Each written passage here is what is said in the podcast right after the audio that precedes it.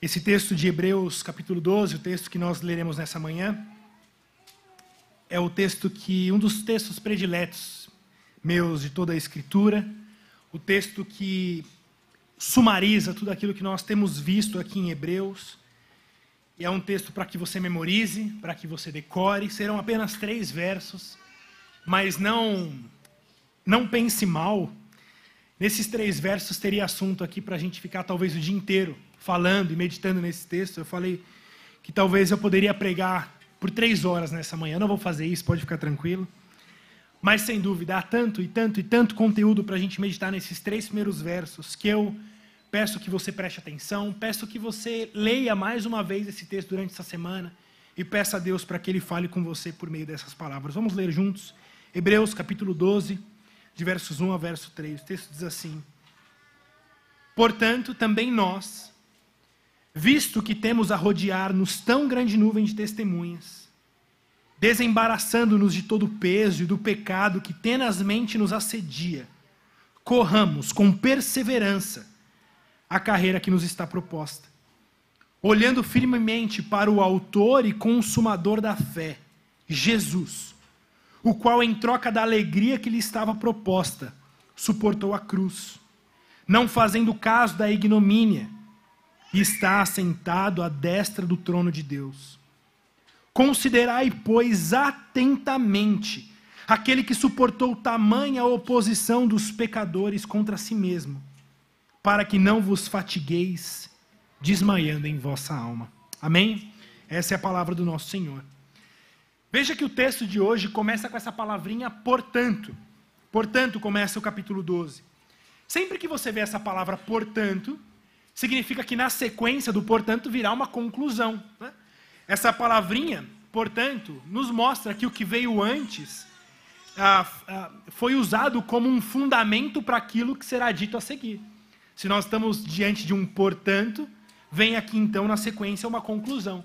Então, para que a gente entenda bem essa conclusão que virá nos primeiros versos do capítulo 12, a gente precisa se lembrar do fundamento que foi dado no capítulo 11. Nós ouvimos aqui há duas semanas sobre o capítulo 11.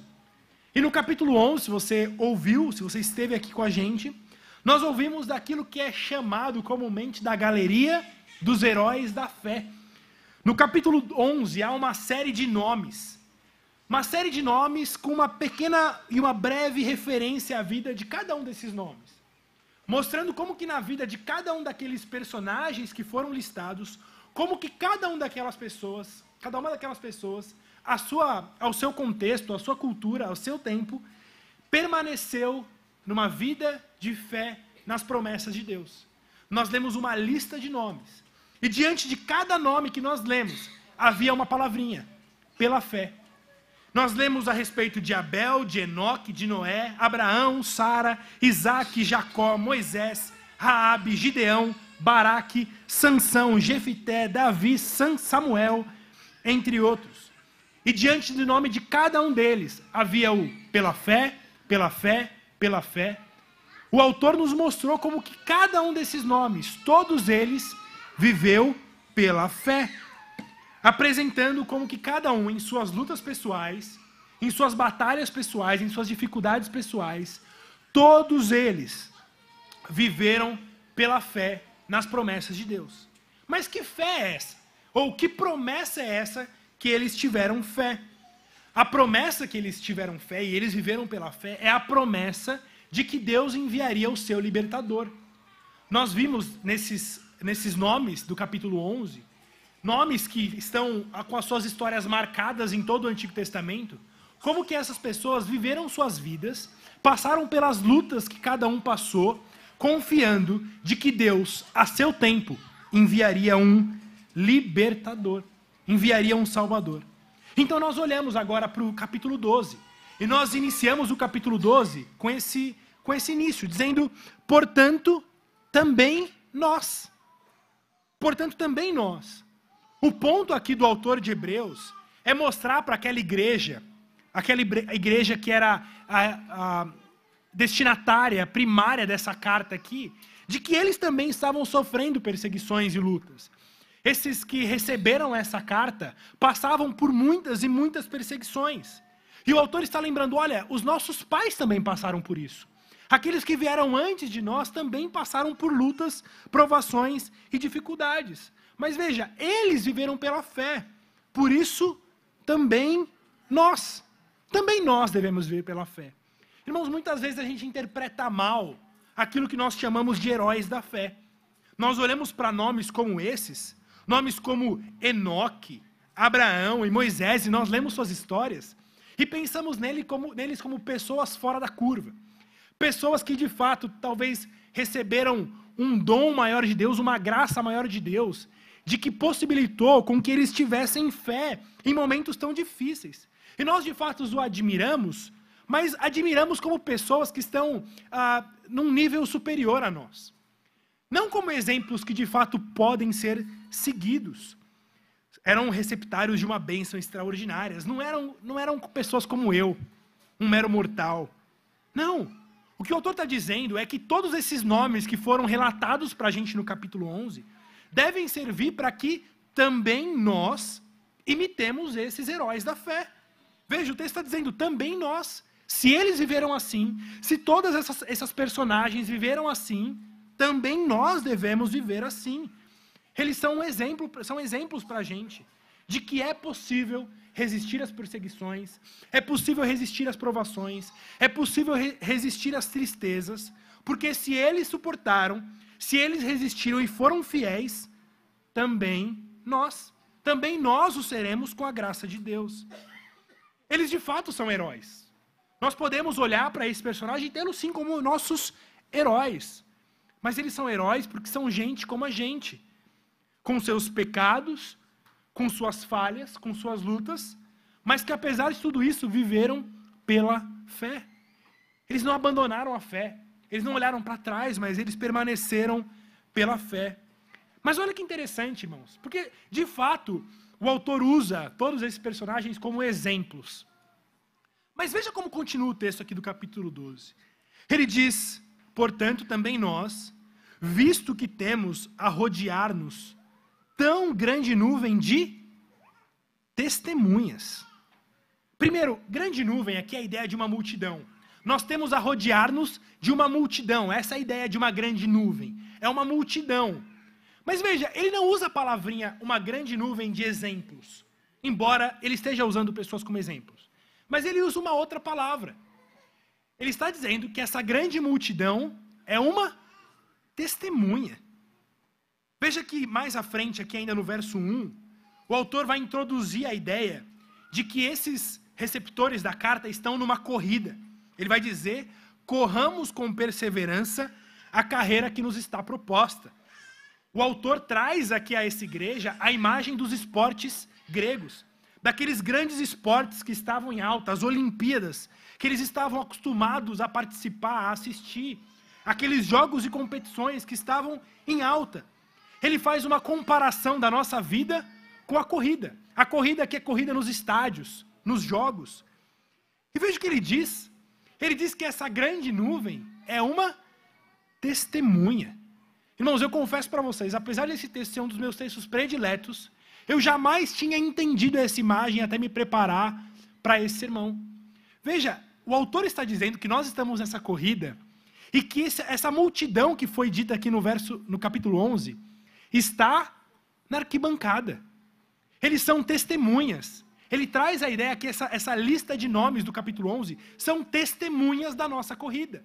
É como se nós estivéssemos ali na pista, na corrida, correndo, e a gente olha para a arquibancada e vê ali Abraão, vê Isaac, vê Jacó, vê Raabe, e todos esses nomes que foram, que foram citados no capítulo 11. Todos esses heróis da fé estão agora assistindo, estão agora testemunhando a nossa própria corrida.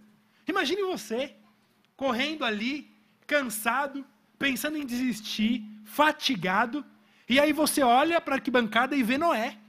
Noé assistindo ali a corrida. Noé com todas as suas cicatrizes, que durante 120 anos ficou construindo um grande, uma grande arca. 120 anos pregando e avisando aquela geração de que a vingança de Deus viria, mas que ninguém o ouviu. O próprio Noé está agora na arquibancada assistindo a sua corrida e dizendo: Vamos, não desanime, continue. Você olha e você vê Raabe, aquela que outrora era prostituta, aquela que se livrou do seu povo, da sua cultura e arriscou a sua própria pele pela fé no Deus de Israel. Raabe olha para você agora e diz: "Não desanime, vale a pena, continue".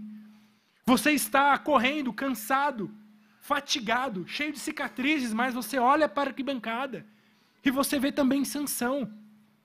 Sansão com seus olhos vazados, marca do seu pecado, da sua fraqueza, mas também que está ali porque recusou-se a se render e morreu uma morte de fidelidade a Deus. O autor está dizendo: olha, olha para a arquibancada. Vocês têm muitos exemplos, homens e mulheres, na história da igreja, que suportaram suas dores, seus labores e completaram as suas carreiras com fé e com esperança. Olha para aqueles que já terminaram a carreira. Essas grandes pessoas, esses grandes heróis que você encontra. Olha para essas pessoas, lembre-se deles. Essas pessoas agora são testemunhas da sua própria carreira. Eles já terminaram. E é como se agora eles estivessem gritando o seu nome, dizendo: Vamos, vamos. Não desista, falta pouco, vale a pena. A linha de chegada está logo ali. Não pare agora, não se fatigue agora. Continue. Talvez você olhe para a arquibancada e você encontre ali outros heróis. Talvez heróis mais próximos de você, que já partiram.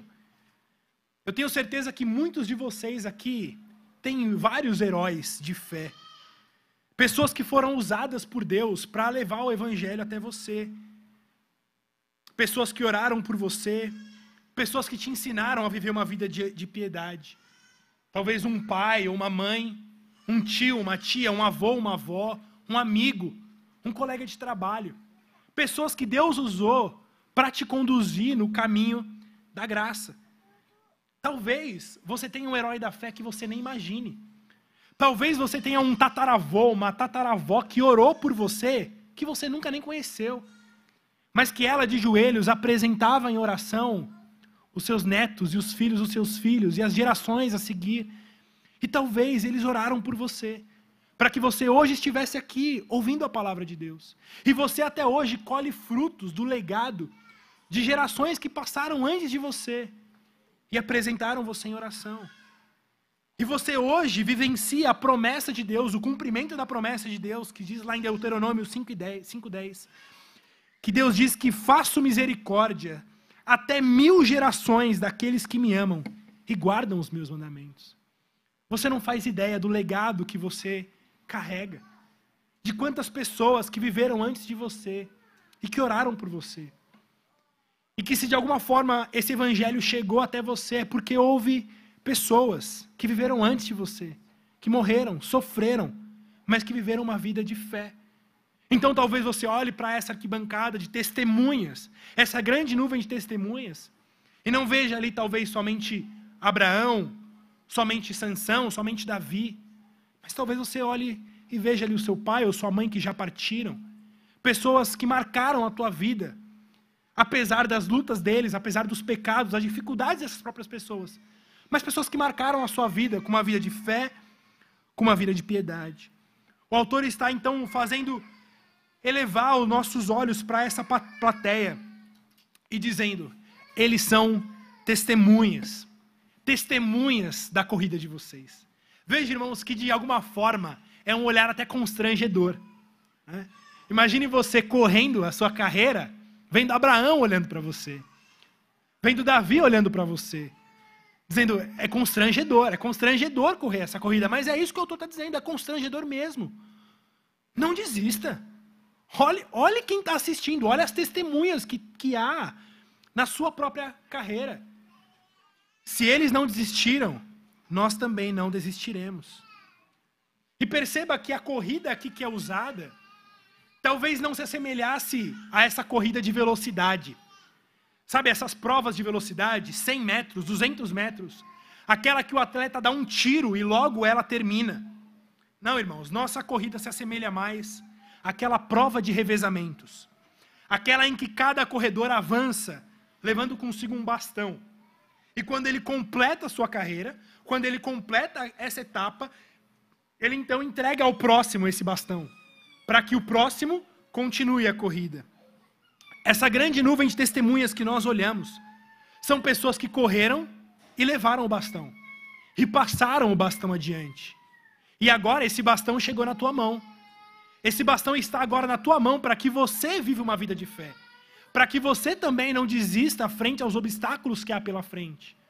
Quando você olha para essa grande nuvem de testemunhas, saiba você que todas essas pessoas levaram o bastão em suas próprias corridas.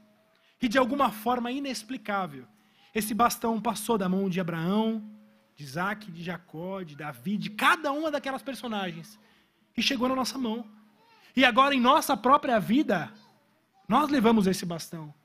E muitas vezes a gente quer desistir, a gente quer abandonar, a gente quer largar o bastão para lá e jogar tudo para o ar, e fazer como diz o Salmo 2: rompamos com os grilhões, abandonemos. Está difícil demais, a minha corrida está difícil demais, há lutas demais para eu vencer. Mas a gente olha para esse olhar constrangedor desses que viveram antes da gente, que entregaram o bastão na nossa mão que completaram a carreira, dizendo: não desistam, vamos, continuem, falta pouco, falta pouco, corra, porque o prêmio é muito maior do que, do que aquilo que você possa imaginar. Mas é claro, nessa corrida não há somente gente torcendo por nós, há também obstáculos, há também inimigos querendo nos derrubar dessa corrida. Não pense que a corrida é simplesmente uma corrida de revezamentos mas é uma corrida de revezamentos com obstáculos. Sabe daquelas que o corredor vai correndo e de metros em metros há algo a ser superado, há uma placa cada vez mais alta para ser superada. Essa é a nossa vida. Esses obstáculos muitas vezes derrubam corredores. Corredores que caem, se levantam e continuam. Vão sangrando, vão chorando, vão gemendo, mas continuam até o fim, olhando para o prêmio olhando para o final da corrida. Mas é claro, há também aqueles que desistem. Há aqueles que não conseguem ultrapassar essas barreiras, caem, choram e desistem. O autor então está nos dando algumas instruções de como que a gente vai superar essa corrida, passar por cada obstáculo, por cada dificuldade e não desistir, mas manter o nosso olhar fixo no prêmio, fixo no final da linha, essa linha de chegada que está bem próximo de nós. E a primeira dica que ele nos dá aqui é que nós devemos correr essa corrida, veja o que ele diz, desembaraçando-nos de todo o peso e do pecado que tenazmente nos assedia. É o que ele diz. Desembaraçando-nos de todo o peso e do pecado que tenazmente nos assedia. Olha, eu vou dar uma dica para vocês. Você quer reconhecer um corredor iniciante de um corredor profissional, vou dar uma dica bem prática para vocês. Se você vê na rua um corredor que está te chamando a atenção, ele é iniciante. Ele acabou de começar. Sabe por quê? A pessoa decide correr. Ela diz: Eu quero correr. Vou aprender a correr. Bom, se eu vou correr, eu preciso de um bom tênis. Um tênis que não vai me machucar, que vai ter um bom amortecimento. Aqueles com bolha, com mola, com amortecimento, se possível até com um chip de GPS. E aí ele vai e compra aquele Ultra Mega Super Booster Monster, paga R$ 1.500 para ter aquela sola de 10 centímetros, dizendo, eu precisava disso, precisava de um bom amortecimento, mas só o tênis não é suficiente. Eu preciso de uma roupa, uma roupa bem chamativa para que os carros me vejam na rua. Aliás, eu vou correr por aí, é muito perigoso. E claro, para postar nas redes sociais também daquelas roupas térmicas que no calor refrescam, mas no frio esquentam. Roupas com espaço para guardar chave, celular, carteira, com tudo aquilo que eu vou sair para correr. E ele vai e compra essa roupa. Mas eu preciso de um bom fone de ouvido. Eu vou correr na rua, eu preciso me distrair. Mas veja, eu quero me abstrair do mundo exterior. Eu preciso daquele fone, o melhor de todos, com cancelamento de ruído. E aí ele vai então e compra aquele headphone que parece um capacete mas e se eu sentir sede? Eu vou sentir sede. E ele vai e compra aquela mochilinha que tem um canudinho que sai pelas costas e passa e vem até aqui a boca. De preferência com uma garrafinha de inox que não vai deixar o líquido esquentar. Mas e o sol? Eu preciso de um bom óculos de sol. Uma lente bem grande que feche o meu rosto. Que não importa de que lado venha o raio de sol, eu esteja completamente protegido. Mas e minha saúde? Me falta um GPS, um medidor de batimento cardíaco. E claro, se possível, eu quero um drone para ir me acompanhando, para que me filmem tudo que eu faço, vou fazer. Veja, ele ainda nem sabe correr. Ele nem começou a correr ainda. Mas ele sai na rua parecendo uma árvore de Natal. Com aquela, aquele monte de parafernália pesando mais de 10 quilos. E ele tem certeza que tudo aquilo é necessário para que ele corra bem. Agora, olhe para um corredor profissional. Repare para os países que têm a maior tradição em corrida. Há vários livros, você pode procurar correndo com os quenianos, correndo com os etíopes. Olhe para esses países, países pobres, que não têm talvez 95% de toda a parafernália tecnológica que a gente tem aqui. Mas eles estão lá, ganhando todos os prêmios em todos os países, em todas as competições. É claro que muitas outras coisas envolvem porque que esses países são celeiros de bons corredores. Mas, sem dúvida, uma das marcas desses corredores profissionais é que eles saem para correr com o menor peso possível. Isso é básico da corrida. Você deve correr com o menor peso possível. Possível, porque cada quilo conta. Cada quilo a mais que você leve na sua corrida vai trazer mais dificuldade para que você corra. Veja, por isso o autor está dizendo: desembaraçem de todo o peso e do pecado que tenazmente vos assedia. Vocês não podem sair para correr essa corrida de fé, cheia de obstáculos, de dificuldades, de lutas, parecendo uma árvore de Natal, querendo carregar o mundo com vocês. Toda essa parafernália que vocês querem abraçar, é impossível que vocês corram bem corrido essa corrida de fé, porque vocês querem levar o mundo junto com vocês. Por isso o autor diz: se desembaraçem. E veja o que ele diz que interessante: de todo o peso e do pecado. Veja, ele não diz que nós devemos nos embaraçar de todo o peso do pecado, mas ele diz de todo o peso e do pecado. A ideia aqui é clara. É óbvio que o pecado nos atrapalha. E ele diz: se livrem do pecado. Esse peso, esse peso que a gente leva, desses pecados que a gente carrega, pecados ocultos, pecados que a gente não se livra, pecados que constantemente a gente não, não luta contra eles, se livrem desses pecados, é óbvio. Mas veja, de todo o peso e do pecado, o autor nos fala de duas coisas. Ele nos chama não a somente nos livrar do pecado que nos assedia, mas ele nos chama a também nos livrar de coisas lícitas, que não necessariamente sejam pecados mas que são peso. São peso. Ele diz: se livrem de todo o peso e do pecado. É óbvio que nós somos chamados a nos livrar do pecado. Mas ele diz: se há alguma coisa que está fazendo peso na sua vida, livre-se dele também. Ainda que não seja necessariamente um pecado. Irmãos, que sabedoria isso é para nós. Veja, muitas vezes a gente se acomoda com alguma prática que a gente faz que atrapalha a nossa vida espiritual, atrapalha a nossa vida com Deus, e a gente se acomoda dizendo: mas isso não é pecado? Você já pensou assim? Ou você já ouviu algo assim?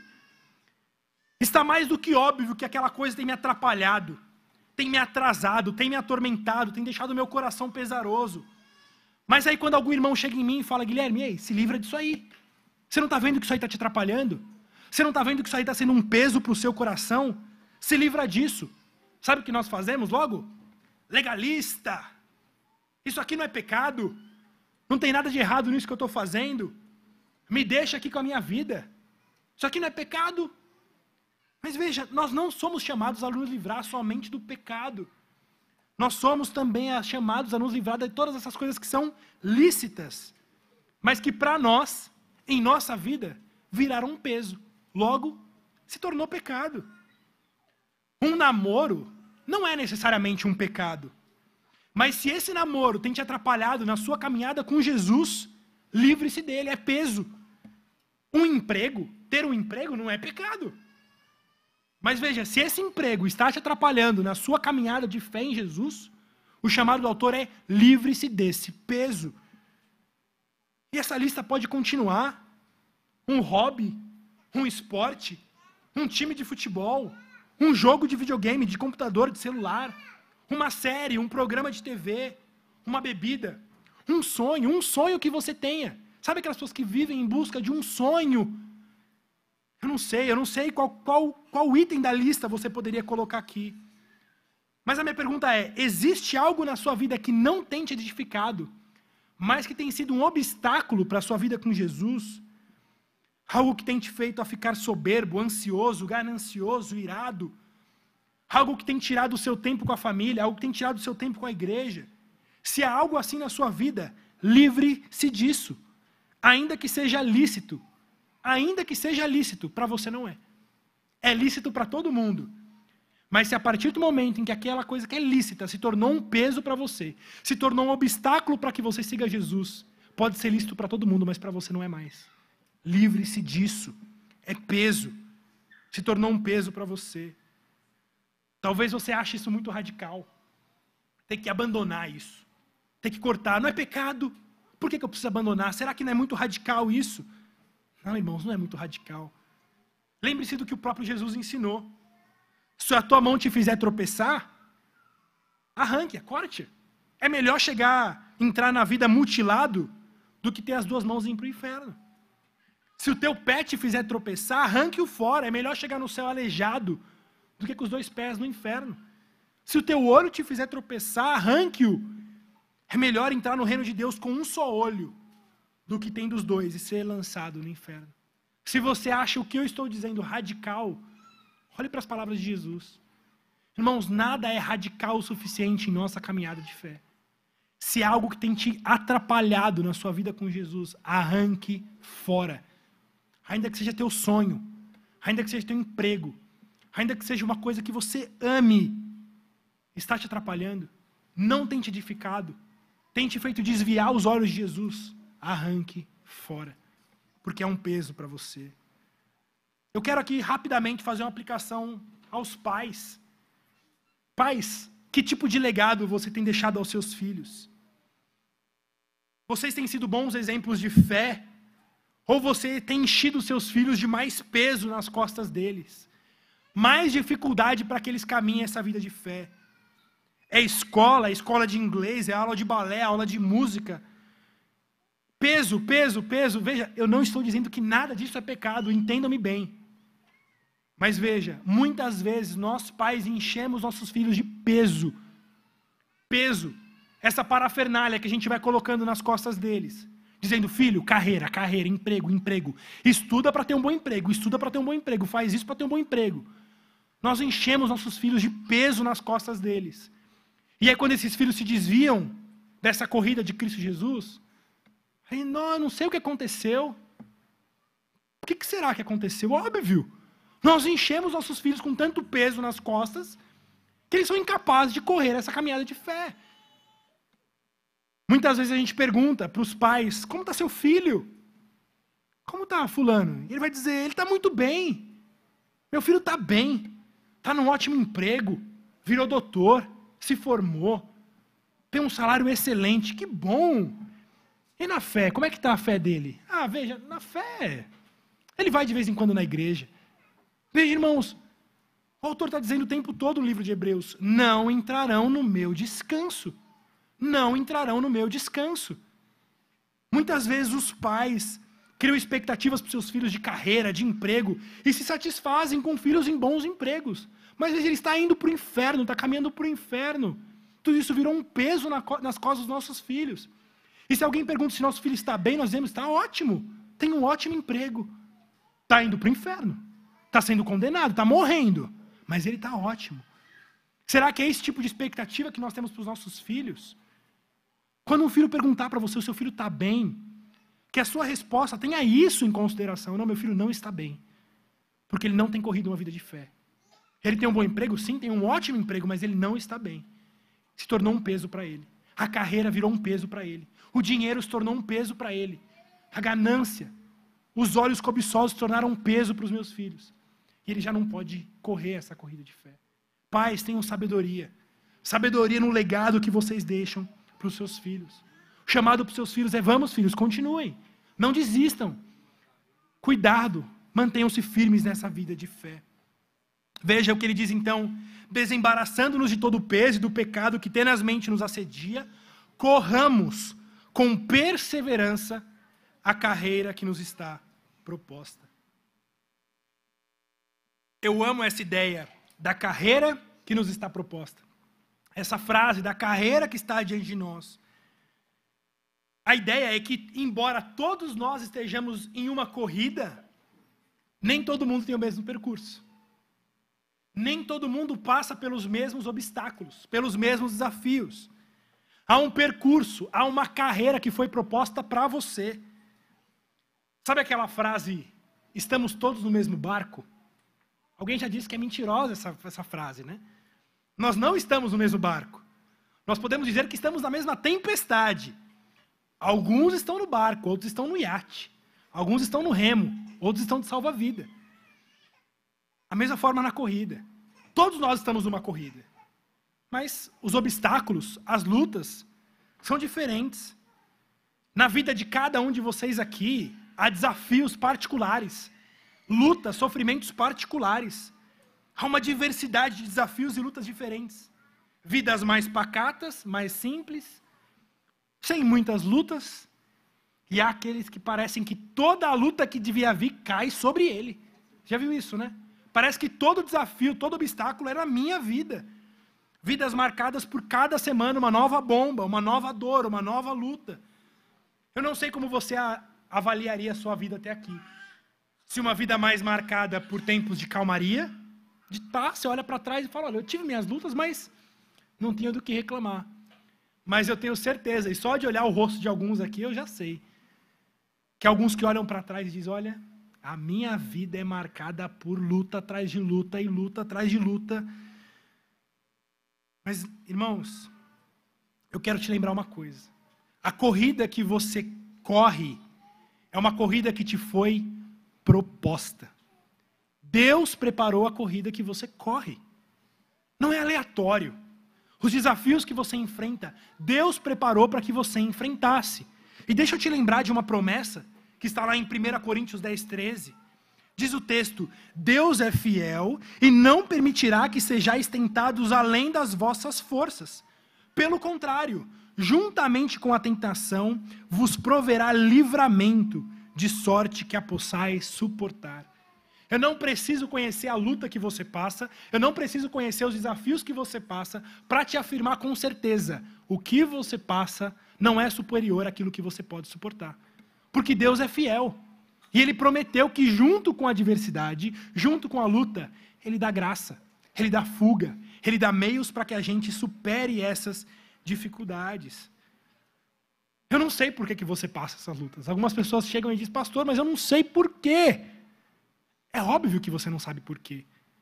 A vida de fé é uma vida de não ver. É uma vida de não entender porquês. Às vezes as pessoas ficam tão ansiosas, né? Ai, Deus, por quê? Por quê? Por quê?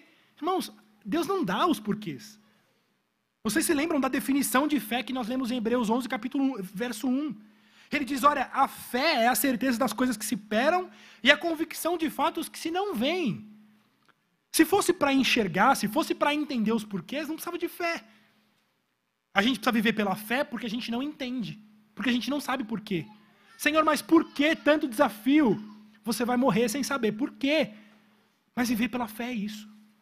É sabendo que Deus, apesar das lutas, apesar das dificuldades, Deus tem me guardado. E a promessa que Ele tem para mim é muito maior do que todas essas dificuldades que podem me abater. Essa grande nuvem de testemunhas que nós olhamos, nos servem para lembrar que a nossa vida, por mais lutas e sofrimentos que nós podemos passar, a nossa vida não é um retrato da falta de cuidado de Deus. Não é que Deus esqueceu a gente. Não é que Deus nos deixou ao dará. Não. Essas testemunhas nos apontam que, apesar das lutas e sofrimentos que nós passamos, muito provavelmente ninguém aqui, absolutamente ninguém aqui, vai passar por sofrimentos próximos aos sofrimentos que essas pessoas passaram. Lembrem-se, é um olhar deles, é um olhar constrangedor. Nós lemos no capítulo 11 versos 35 a 39. Ele vai dizer que é essa grande multidão de heróis, ele vai dizer alguns foram torturados, não aceitando o seu resgate para obterem superior ressurreição. Outros, por sua vez, passaram pela prova de escárnios e açoites, sim, até de algemas e prisões.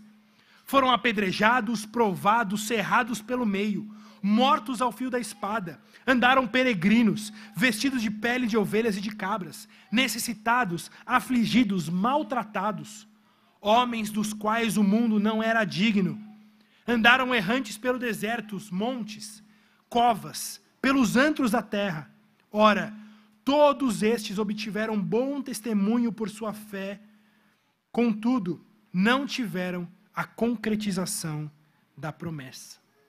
Eles passaram por lutas que nenhum de nós aqui vai passar, sem ter a concretização da promessa. Sabe o que significa isso?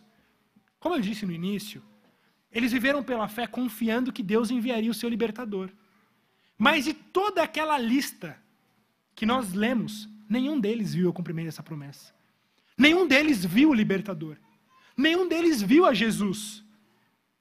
O tempo está dizendo, o texto está dizendo que nós estamos em posição de vantagem, irmãos. Não só nós não passamos pela luta que eles passaram, mas eles não viram a concretização das promessas, mas nós vimos. Nós vimos a concretização da promessa. Nós temos a Jesus. Jesus já veio. Eles morreram sem ver a Jesus. Eles morreram sem saber de Jesus, apenas confiando que Deus enviaria o seu libertador. Mas você, nas suas lutas, você pode olhar para a concretização da promessa. Você pode olhar, e é isso que o autor nos chama a fazer agora. Versos 2 e 3. Olhando firmemente para o Autor e Consumador da fé, Jesus, o qual, em troca da alegria que lhe estava proposta, suportou a cruz, não fazendo caso da ignomínia, e está assentado à destra do trono de Deus. Considerai, pois, atentamente aquele que suportou tamanha oposição dos pecadores contra si mesmo, para que não vos fatigueis, desmaiando em vossa alma. Amém? Que coisa maravilhosa. Vocês estão em posição de vantagem. Vocês têm a Jesus. Ele sim é nosso exemplo máximo. Nós temos os nossos heróis da fé. Mas veja, embora esses, esses heróis estejam nos olhando, nós não vamos correr a carreira como eles como objetivo, tendo essas pessoas como objetivo. Não, o autor nos chama a olhar alguém que está acima desses heróis. Aquele que, que sim viveu somente pela fé, ele que é chamado de o autor e o consumador da fé. Talvez é uma das coisas mais lindas que é ditas a respeito de Jesus, o autor e o consumador da fé mostrando que Jesus criou a fé não somente no sentido metafísico, como criador de todas as coisas, mas ele criou a tua fé, a minha fé, ele criou a minha fé, ele é o autor da minha fé. Eu não creio porque eu criei a fé de forma pessoal, voluntária, não. Jesus criou a minha fé, ele me deu a fé. E ele não somente criou a fé, ele não é somente o autor da fé, mas ele é o consumador da fé. A ideia de que Jesus é aquele que concretiza essa promessa, aquele que materializa a nossa fé. Aqueles do Antigo Testamento, de Hebreus 11, olhavam para uma promessa, mas nós olhamos para uma promessa concretizada. Jesus é o consumador da fé. Irmãos, nós estamos em posição de vantagem. Por isso, o chamado para nós é: olhem para Jesus, olhem para Ele. Não olhem para os obstáculos. Não olhem para a corrida. Olhem para Jesus. Ele que é o autor e o consumador da fé. Ele que é o exemplo máximo da nossa fé. Veja, mesmo o nosso Jesus, mesmo o nosso libertador, mesmo ele sofreu. Mesmo ele teve em sua própria corrida muitos obstáculos. Uma corrida árdua nessa vida. Mais árdua do que todos nós viveremos. Embora muitos desses heróis aqui foram torturados e perseguidos, executados, assim como Jesus foi, mas só Jesus suportou o peso da ira de Deus. De certa forma, Jesus teve obstáculos como nenhum outro herói nosso passou. Jesus passou pelas dores humanas, mas só ele enfrentou a ira de Deus pelos pecadores. como que Jesus viveu, como que Jesus se manteve na sua vida de fé. O texto diz: em troca da alegria que lhe estava proposta. Diz o texto que ele suportou a cruz para trocar pela destra do trono de Deus. Jesus viveu a sua própria vida aqui nessa terra, olhando para esse prêmio, olhando para essa alegria que estava proposta a ele, olhando para o trono de Deus. Ele suportou a cruz. E veja o que é impressionante o que ele diz, não fazendo caso da ignomínia. Talvez essa tradução não, não passe muito bem a ideia. Na ACF vai dizer Jesus desprezando a afronta. Na NVI, desprezando a vergonha. A ideia aqui, irmãos, é que Jesus tinha o seu olhar tão focalizado no prêmio, na alegria do trono de Deus, que ele desprezou os sofrimentos. Em outras palavras, Jesus desprezou o desprezo. Ele olha para o sofrimento dele, ele olha para as lutas dele, Jesus despreza, despreza. Sabe por que ele despreza? Porque ele está olhando algo muito maior. Ele está olhando para o trono de Deus. Em Apocalipse 3, 21, vai dizer, Jesus dizer, ao vencedor dar-lhe-ei sentar-se comigo no meu trono. Assim como também eu venci e me sentei com meu Pai no seu trono. Jesus está dizendo: olha, esse prêmio que eu conquistei, eu vou compartilhar com vocês. Ao vencedor, vocês vão sentar comigo no trono de Deus. Eu vou dar para vocês esse mesmo prêmio que eu suportei. Por isso, se Jesus desprezou o sofrimento, nós somos chamados a fazer o mesmo. Desprezar o desprezo. Perseguindo a alegria, Jesus desprezou a tristeza. Quando você vê alguém que quer muito alguma coisa, ele quer muito um prêmio, quer muito um tesouro, você pode oferecer o que você quiser para tal pessoa. Ela não vai aceitar. Não vai aceitar. Porque o seu olhar está focalizado naquilo que ele quer, no seu prêmio, naquilo que ele colocou como objetivo. De forma que ele despreza todo o ouro, todos os presentes, todos os tesouros. Jesus fez isso e nós somos chamados a fazer o mesmo. Por isso ele diz no verso 3: Considerai, pois, atentamente aquele que suportou tamanha oposição dos pecadores contra si mesmo para que não, não vos fatigueis, desmaiando em vossa alma. Olhem para Jesus, aquele que desprezou a tristeza, aquele que desprezou o sofrimento. Olhem para Ele. Sabe por quê? Porque se você olhar para você mesmo, você vai desmaiar, você vai se cansar. Se você contar a sua história, talvez todo mundo aqui vai chorar e vai dizer: Olha, você tem razão. É tanta luta, olha, desista mesmo, é muito sofrimento. Abandona essa corrida. Quando a gente olha para a gente mesmo, a gente olha para nós, a gente se enche de argumentos de autojustificação para dizer: olha como eu sou tadinho, olha como eu sofro, eu tenho todos os argumentos do mundo para estar abatido, cansado. Talvez tenha mesmo. Mas nós não somos chamados a olhar para a gente, nós somos chamados a olhar para Jesus. E ele desprezou o sofrimento em troca da alegria que lhe estava proposta. E o chamado é: olhe para Ele, não desista você também. Olhe para essa fé, olhe para essa esperança, olhe para Jesus, porque Ele prometeu que o prêmio que Ele conquistou, Ele também vai compartilhar com você. Talvez você tenha caído, talvez você esteja caído com os obstáculos da sua corrida. Talvez você já esteja às bordas da pista, querendo abandonar essa carreira, com a mão na cintura, ofegante, querem de fato parar.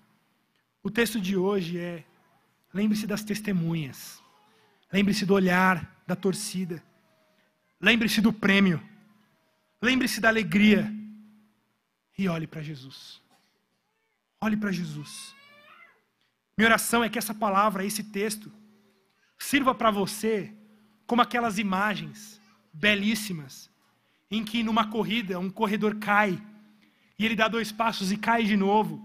E ele começa a se arrastar e já não consegue andar. E aí chega um outro corredor, para a sua própria corrida, se agacha, levanta, dá os braços para ele, abraça e diz: Vamos, vamos, a linha de chegada está próxima. Não pare agora. Não pare agora, falta pouco. Minha oração é que a palavra de hoje seja como esse amigo que pega no teu braço e diz: olhe para o prêmio, olhe para Jesus. Eu sei que você está cansado, eu sei que você está fadigado, eu sei que talvez você esteja manco, mas vamos, vamos porque o prêmio valerá, pré, valerá a pena. Em breve toda essa luta, todo esse sofrimento será somente lembrança. Será somente lembrança. Só nos restará, restará vitória, gozo e festa. Irmãos, muito em breve estaremos reunidos com essa grande nuvem de testemunhas. Já parou para pensar nisso? Em breve nós estaremos ao lado de Abraão, de Moisés, de Davi, ao lado da sua mãe, do seu pai, que talvez já morreram e viveram uma vida de fé, desses amigos que já se foram. Todos nós estaremos juntos nessa grande nuvem de testemunhas, aos pés do libertador, aos pés de Jesus Cristo, cantando glória glória ao Autor e Consumador da nossa fé. Não se desviem. Não olhem para os lados. Não olhem para os obstáculos. Não olhem para os sofrimentos. Desprezem o desprezo. Desprezem os sofrimentos. Olhando firmemente a Jesus, o Autor e o Consumador da nossa fé.